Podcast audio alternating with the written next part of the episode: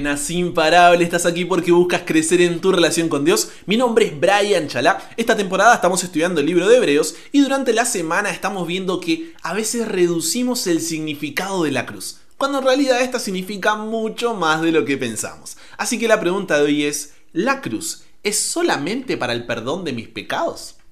Querido Dios, te damos gracias porque podemos separar este momento para poder encontrarnos contigo y aprender un poco más acerca de ti que puedas hablarnos hoy y que podamos estar dispuestos a oír tu voz. En el nombre de Jesús oramos. Amén. ¿Cuál es la diferencia entre una cafetería normal, donde te dan una taza de café o un batido de leche a un X precio, con respecto a una cafetería como, no sé, Starbucks, donde te dan exactamente lo mismo, tal vez le cambien el nombre diciéndole coffee en vez de café o milkshake en vez de batido de leche, pero ¿qué te termina teniendo el doble de precio que una cafetería normal. ¿Por qué sucede esto de que se duplica el precio? A ver, si bien hay muchos factores que se pueden destacar, el principal es que la cafetería normal te vende un producto, la taza de café o el batido de leche. Por otro lado, Starbucks te vende una experiencia, o sea, es algo más que el producto, te vende el ambiente, los sillones, la música, los aromas a avellano o a vainilla, el vaso con tu nombre y el estatus que te da ir a tomarte algo, una cadena como esa, ya que el logo en tu vaso dice puedo pagarme un coffee o un milkshake en Starbucks. En resumen, la diferencia entre producto y experiencia es que el producto es el servicio ofrecido por sí solo, pero la experiencia es el producto o el servicio más todo lo que rodea al mismo. Ahora, ¿por qué comencé de esta manera el tema de hoy? Porque muchas veces vemos la cruz como un producto, donde la muerte de Jesús nos da la posibilidad de recibir el perdón por nuestros pecados. Pero la cruz en realidad es más que un producto, es una experiencia de salvación que implica mucho más que la cancelación del castigo por nuestra infidelidad al pacto. Implica otros elementos de igual importancia que hacen que tenga más valor que cualquier otro sacrificio. Por eso el pueblo de Israel contaba con un sistema de sacrificios con cinco tipos diferentes de sacrificios. Cada uno de estos aportaba algo a esta experiencia de la salvación que nos brinda la cruz, que Dios quería enseñarle al pueblo. Cada uno era necesario para poder expresar la riqueza del significado de la cruz de Jesús. Vamos a ver cuáles son estos cinco tipos de sacrificios. Va, primero, teníamos la ofrenda para holocausto u ofrenda encendida. Esta requería que todo el animal se consumiera en el altar, dice Levítico 1. Representaba a Jesús, cuya vida fue consumida por nosotros. Aunque era igual a Dios, Jesús se despojó mismo, tomando forma de siervo, dice Filipenses capítulo 2 versículos 5 al 8. La segunda ofrenda es la ofrenda de cereal. Esta era una ofrenda de gratitud a Dios por la provisión del sustento para su pueblo, explica Levítico 2. También representa a Jesús el pan de vida a través del cual tenemos vida eterna. La tercera es la ofrenda de paz o de comunión. Este implicaba una comida comunitaria con amigos y familiares para celebrar la prosperidad y el bienestar provistos por Dios, dice Levítico 3. Representaba a Jesús, cuyo sacrificio nos ofreció paz. Y también enfatiza que debemos participar del sacrificio de Jesús comiendo su carne y bebiendo su sangre. La cuarta ofrenda es la ofrenda por el pecado o de purificación. Esta ofrenda ofrecía expiación por los pecados, señala Levítico 4.1 al 5.3. Este sacrificio, que es el que más conocemos, ¿no? Enfatizaba el papel de la sangre del animal que representaba su vida para ofrecer redención de los pecados y apuntaba a la sangre de Jesús que nos perdona de nuestros pecados. Quinto y último, la ofrenda por la culpa, ofrenda de reparación.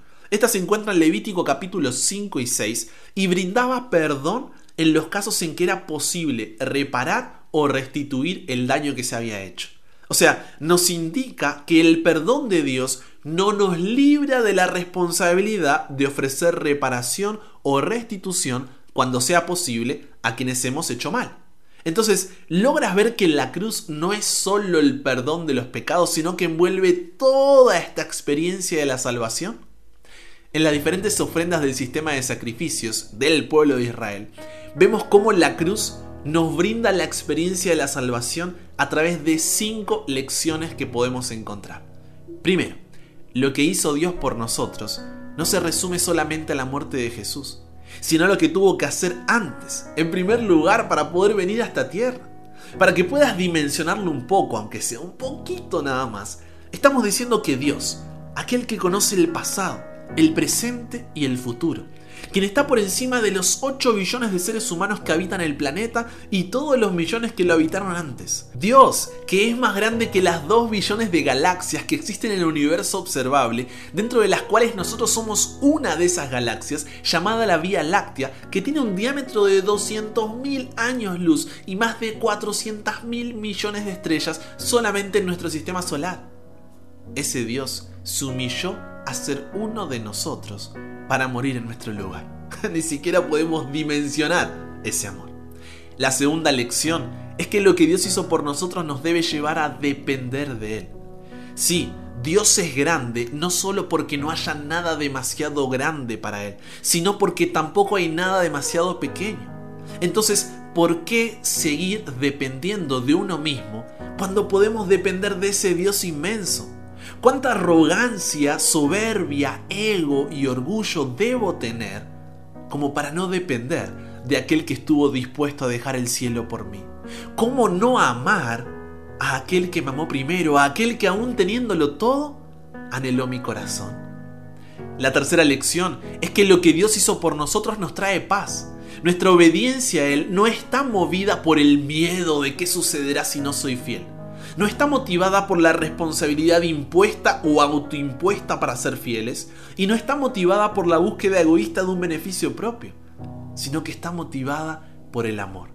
Y es cuando tengo una relación con Jesús como mi Salvador, aquel que me permite reconciliarme con Dios, y mi Señor, reconociendo que le pertenezco y que quiero seguir su voluntad en mi vida, es ahí cuando encuentro paz, tengo esperanza y puedo esperar confiado. La cuarta lección es la que la mayoría conoce, que lo que Dios hizo por nosotros en la cruz es tomar nuestro lugar y así reconciliarnos para perdón de nuestros pecados. Finalmente, la quinta y última lección, pero no por eso menos importante, es que el perdón de Dios no termina en nosotros, sino que nos atraviesa.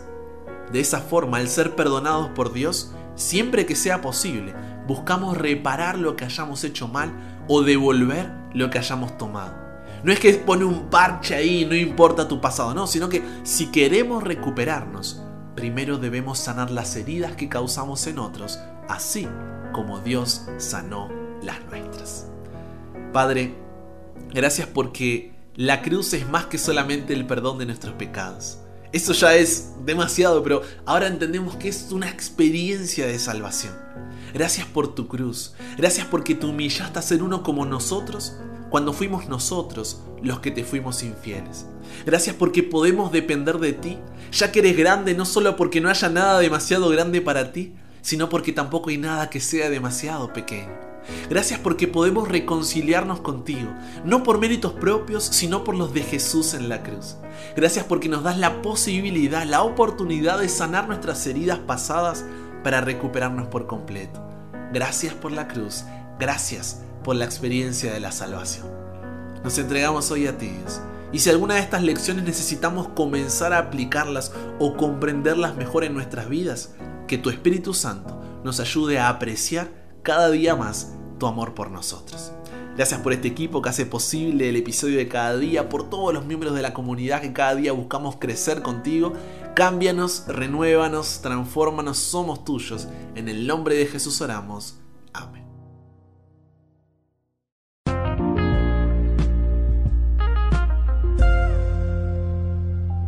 Con eso llegamos al final. Recuerda que puedes seguirme en Instagram como arroba chalabrian para más contenido. Y si tienes alguna pregunta sobre el tema, puedes escribirme allí. Estoy respondiendo siempre los mensajes. Puede que demore, pero siempre busco contestar hasta el último. Así que ten fe que voy a estar ahí siempre atento para poder recibir tu mensajito. Mañana nos volvemos a encontrar sin falta. Así que te espero siempre de lunes a viernes con un nuevo episodio aquí en WhatsApp para que nunca pares de aprender y nunca pares de crecer. ¿Por qué? Porque hasta el cielo no paramos.